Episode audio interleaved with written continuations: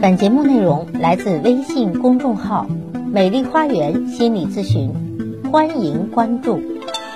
大家好，欢迎来到美丽花园心理咨询，我是心理咨询师张霞。今天咱们继续探讨夫妻关系问题，咱们谈一个被称为香港史上最惨原配的故事。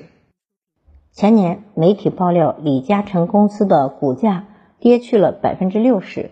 并且他的海外投资再度踩雷，可以说李嘉诚已经不再是香港首富了。然而，回顾李嘉诚九十四岁的人生，令人惊叹的不仅仅有他的商业传奇，还有他和原配夫人庄月明的爱情故事。只不过这场婚姻到头来不知道是要赞美还是应该唏嘘。李嘉诚在十一岁时便在大环境的影响下。被迫和父母一起来到了香港，投靠了舅舅庄宁安。庄宁安彼时便是香港数一数二的富豪，有“钟表大王”之称。但毕竟是投靠别人，寄人篱下，所以懂事的李嘉诚早早的选择了辍学打工，为父母分担生活压力。而来到庄家的李嘉诚，最大的收获便是认识了表妹庄月明。庄月明是。庄静安的掌上明珠，在最好的学校上学，出门有司机，在家有保姆，和李嘉诚简直是两个世界的人。然而庄月明并不在意这些，他得知李嘉诚的遭遇之后，很是心疼，很快便成为了李嘉诚的朋友。他愿意倾听李嘉诚心中的苦闷，帮他纠正口音，不被外人嘲笑，还教他学英语和俄语。渐渐的，两个人暗生情愫。尽管庄静安坚决反对他们的恋情，可越是反对，两个人爱的就越深。李嘉诚也格外执着，为了能够娶到庄月明，他选择了创业。然而，创业的路不是一帆风顺的，李嘉诚屡屡碰壁，但庄月明全力以赴的支持他。终于，他推出的塑料花成了热销品。长江公司的营业额达到了一千万，而彼时庄月明已经三十一岁，而且非李嘉诚不嫁，庄静安只好同意了两个人的婚事。于是两年时间里，庄月明为李嘉诚诞下了两个儿子。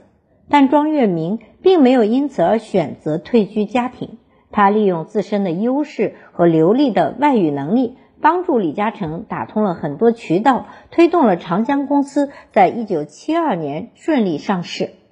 至此之后，庄月明做后盾，李嘉诚在商业市场上冲锋。他购入和记黄埔后，事业达到巅峰。一九八六年进军加拿大，成为了香港首富。李嘉诚从一个穷小子变身首富的路，一定经历了别人意想不到的辛酸。但这条成功的路。离不开庄月明的全力支持。正如有人所说，李嘉诚的奋斗之路始于爱情，李嘉诚的首富之路也源于妻子。李嘉诚和庄月明经历了二十年的深情，终于修成了正果。在外人眼里，他们俩琴瑟和鸣，间谍情深。然而，美好并没有维持多久。就在李嘉诚成为首富的第三年。他们夫妻受邀去君悦酒店参加新年晚宴，第二天便传出了庄月明突发心脏病猝然离世的消息，震惊了众人。于是各路媒体疯狂的报道，有人说庄月明离世前终日郁郁寡欢，只因为李嘉诚的花边新闻众多，让他难以忍受。还有人说，那场晚宴，庄月明并非是主角，李嘉诚身侧的女伴其实是李连杰的现任妻子丽质。更有人说，庄月明早就知道李嘉诚在外面有很多女人，但他和李嘉诚达成一致，玩一玩不能带回家。结果那晚，十八岁的李嘉欣上门挑衅，所以庄月明选择了自杀。对于媒体的各种声音。李嘉诚在妻子的葬礼上缄默不语，但没过几天便给香港大学捐赠了庄月明楼群，以此来纪念自己的亡妻，并发表声明称自己终身不再娶。然而，这看似深情的举动却并没有成为另一段佳话。李嘉诚捐赠的庄月明楼群在建好之后，令众人大吃一惊。不同的民间说法纷至沓来，有的说这个建筑扶栏像极了棺材，而整栋楼的扶手是专门用的做棺材的柳州木质，意味着镇压，让它无法超生；而楼里面的电动扶梯也是只升不降，寓意着升官发财。也是不想让生前坐轮椅的他离开，还有的说如此大规模的阵法，其实是因为他能够聚敛财气，李嘉诚想留他一直在身边。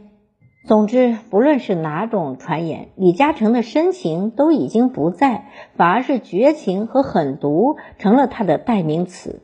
因为在庄月明离开的第三年。李嘉诚便和小自己三十三岁的周凯旋走到了一起。周凯旋也是一个奇女子，在商业场上可以说是杀伐果断，成为了李嘉诚的股肱之将，也成为了他最亲密无间的爱人。虽然始终没有得到名分，但两个人相伴，在商业战场上百战百胜，在生活上又相互照顾。而反观庄月明。似乎从李嘉诚成为首富之后，他所期待的恩爱日子便从未到来，甚至李嘉诚那终生不再娶的誓言也变得分外悲凉又可笑。其实，像庄月明一样的女人不在少数，赌王原配李婉华便和她有着很相同的遭遇。李婉华出身世家，更有澳洲第一美人之称。何鸿燊对她一见钟情后。十八岁的李婉华便奋不顾身地嫁给了何鸿燊。婚后，李婉华给了何鸿燊在事业上的全力支持，也可以说赌王起家全靠李婉华。然而，李婉华也没有那么幸运，疾病让她卧床，意外车祸彻底把她击垮。可赌王却说：“我不能一辈子当和尚，况且我已经家大业大，需要一位女性来操持家务。”并时常陪伴自己左右，于是他纳了二房太太，全然不顾当年与李婉华一生一世一双人的承诺。所以，不论是庄月明还是李婉华，他们都在内心虚构了一个非常美丽的爱情童话，向往和爱人一起奋斗，然后拥有更好的生活，这样就可以尽情的享受爱情。然而，事实却是好生活来了。美好却不在了，可他们在全身心的爱一个人之后，却换来的这样的结果，那到底是为什么呢？首先，过度心软，不懂得人性的恶。无论是现在大多数的女人，还是当年的庄月明和李婉华，她们都是从小被宠大了，善良是她们心底里的美好，所以她们往往同情心泛滥，遇到需要帮助的人，便想要倾其所有。正如当年庄月明知道李嘉诚的遭遇之后，便全力以赴地支持他，不离不弃一样。然而，他们不懂得人性也有其恶的一面。尽管陪伴爱人度过艰难困苦之后，爱人变了，他们也会觉得是自己做的不够好，用郁郁寡欢和隐忍来折磨自己。第二，缺乏情感的经验，把爱情看得过于圣洁，爱情大过天。更有一类女人，她们遇到的人和经历过的事情太少了，所以呢，她们甚至不知道感情中哪些是欺骗行为，更不懂得什么叫做利用，什么叫做情感 PUA。她们对于爱情的向往值过高，一旦认定了真爱，便会全身心的付出。当发现自己已经深陷骗局和悲哀中时，已经奉献了所有，甚至像庄月明和李婉华一样付出了生命。所以呢，我们女人应该把自己的选择权或者命运攥在自己手里。我们要知道，善良或者缺乏情感经验的女人有很多，但这些女人不代表全部都要在爱情里面经历不幸。正如名门痞女红黄，她与庄月明相同，却也完全不同。她同样出身世家，未来注定辉煌又灿烂。她也同样为爱冲动。因为陈凯歌的事业发展选择了闪婚，但不同的是，婚后他发现这样的生活并非是他所期待的。在确认了两个人三观不合、生活步调不同时，便果断地选择了离婚。他这样的选择不是因为他不尊重婚姻，而是因为他足够尊重自己，因为他懂得如何真正的让自己获得幸福。其实，在一段感情里，我们每个人都会陷在爱情里，往往失去理智。有时候，明明伴侣的行为已经证明了他不值得，但是我们还是不愿意相信现实，或者认为是自己的错。或者一再原谅，又不停的重蹈覆辙，让自己陷入痛苦。但我们要知道，爱情是重要的，但它也不是人生的全部。只有拓宽视野，接纳人性的善恶，拥有自信心，才更容易看清男人，把握幸福，远离悲伤。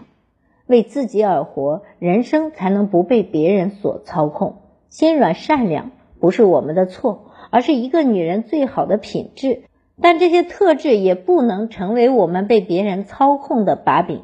女人生来就比男人更加的感性，遇到爱情更容易奋不顾身的失去自我。正如现在不少的全职太太，她们未必是想要如此，但却认为自己只能如此。